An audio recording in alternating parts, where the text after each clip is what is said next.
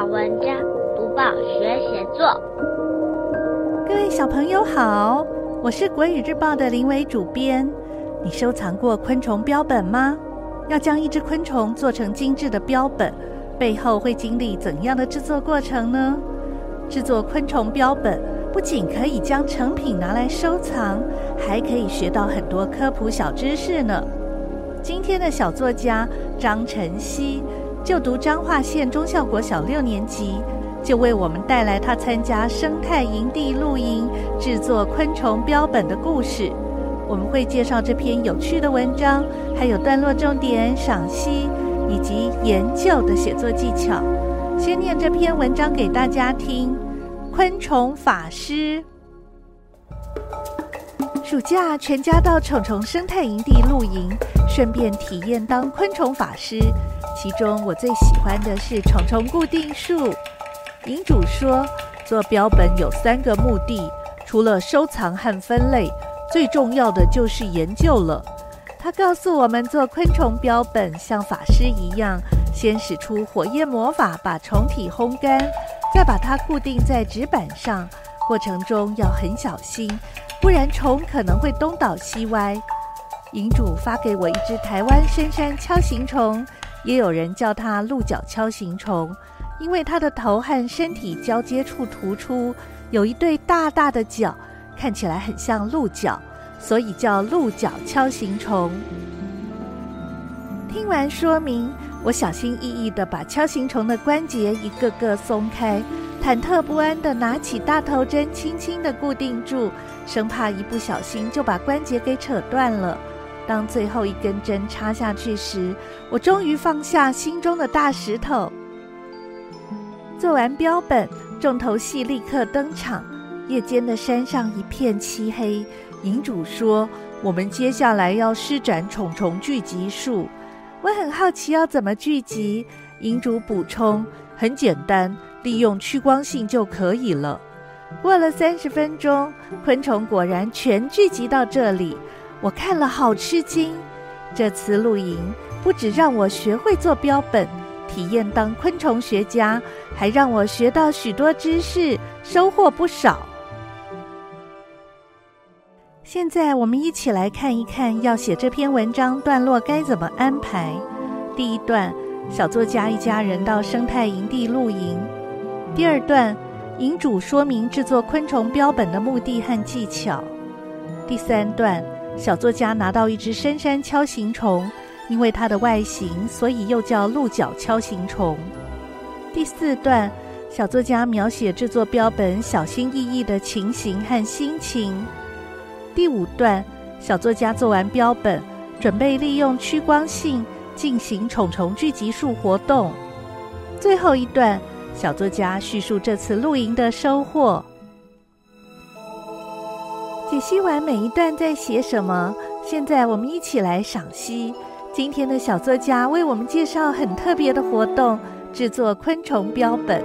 小作家发挥联想力，把制作标本比喻成法师施展法术。为什么呢？因为利用高温干燥标本的步骤，像使出火焰魔法，用大头针固定标本。就像对昆虫使出定身术，尤其令人吃惊的是，在黑漆漆的山上聚集昆虫的法术，原来是利用昆虫的趋光性。为什么要采集昆虫做标本？采集昆虫会不会破坏生态呢？关于制作标本，你有没有这样的疑问？民国一百零五年六月十五日，科学版。校园生物排排站这个专栏里面有一篇文章，采集昆虫会不会破坏生态？里面有很清楚的解释哦。标本是昆虫研究中非常重要的一环，所有被命名的昆虫都要有模式标本当作证据。再来，某个物种的标本是它曾经生活在采集地点的证明。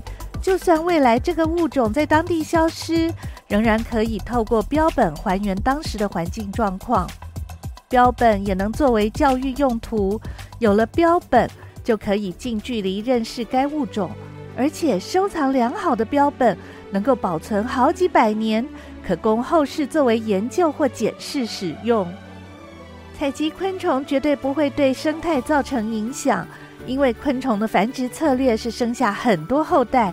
虽然大部分的个体会死亡，但只要有一两只存活下来，又能产生无数后代。因此，保护栖地与维持多样的生物，才是真正的保育关键。尽管如此，我们还是要有正确的采集观念，还有尊重生命的态度。例如，不饲养的昆虫，尽量放回原来栖息的地方，也不要滥捕。真正有需要才采集昆虫。一旦采集，就要对这只昆虫负责任哦，得好好饲养、观察或做成标本。千万不能让他的生命白白牺牲了。多读报，多开窍；早读报，早开窍；天天读报，不怕不开窍。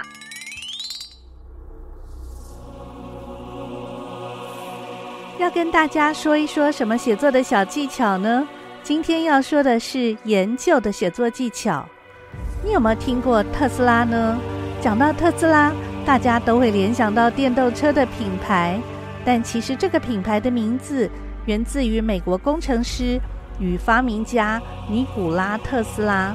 尼古拉特斯拉生活在西元一八五六年到一九四三年，从小他就对工程学和物理学有着浓厚的兴趣，可以说终其一生都走在研究发明的道路上。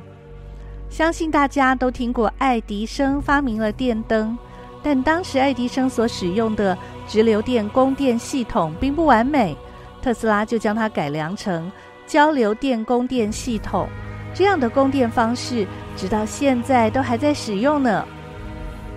除此之外，尼古拉特斯拉有许多发明都相当前卫，其中一项发明叫做特斯拉线圈，能够利用无线的方式传输电力。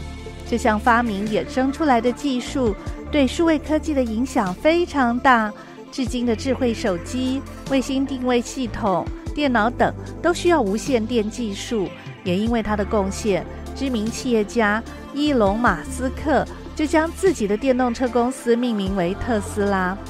特斯拉曾讲过一句名言，那就是：“全世界所有人都应该享用免费的能源。”尽管特斯拉的晚年生活并不如意，他依旧不断走在创造发明的路上，凭着将免费能源奉献给全世界的理想，留给这个世界许多丰富、充满启发的科技遗产。小作家在这篇文章里，不仅很仔细地描述锹形虫标本的制作过程，甚至用虫虫固定术、火焰魔法等字眼来形容，让文章阅读起来充满魔幻写实的魅力。当然，在研究的写作技巧里，我们需要明确指出研究对象与研究目标，并亦步亦趋地写下研究过程。这时候，我们可以在文章里适度加入一点想象的魔法，就会大大增加文章的可读性哦。除此之外，研究动机也很重要。有时候，研究动机可能源自于非常单纯的好奇心与热情。然而，这样的热情才是最珍贵的，因为不管是在研究或者是创造发明的路上，你可能会遇到很多的打击，但是真正发自内心的热情是不会被击倒的。其实，整个生命就是一个巨大、充满挑战的研究场域。好好利用当下的光阴，除了努力学习新知，培养研究所需要的理性与分析能力，也别忘了。想象力才是你的超能力哦。小作家在文章当中写了做标本的过程。林良爷爷在《月球火车》这本书里也写过跟昆虫有关的诗，其中有一首叫《敲形虫》。画家刘伯乐画出了一座山林中的小村庄，敲形虫就住在那里。敲形虫还有趋光性，夜晚会在有光亮的地方活动。现在把这首诗念给大家听：敲形虫，敲形虫，剪刀虫，挥舞一把剪刀，样子好凶。敲形虫，黑武士，穿着一身铁甲，样子好酷。哇，敲形虫长得好有个性，看起来真是好神气啊！分享完林良爷爷的诗。还有小作家写的《昆虫法师》，小朋友可以学习段落重点、文章赏析，还有写作技巧。希望小朋友在写类似作文的时候，试试看把我们刚刚提到的写作重点应用上。鼓励小朋友写作文，可以用一种跟文字玩游戏的心情，多试试几种方法，让写作变得更有趣。多读报，多写作，让我们看见更好的自己。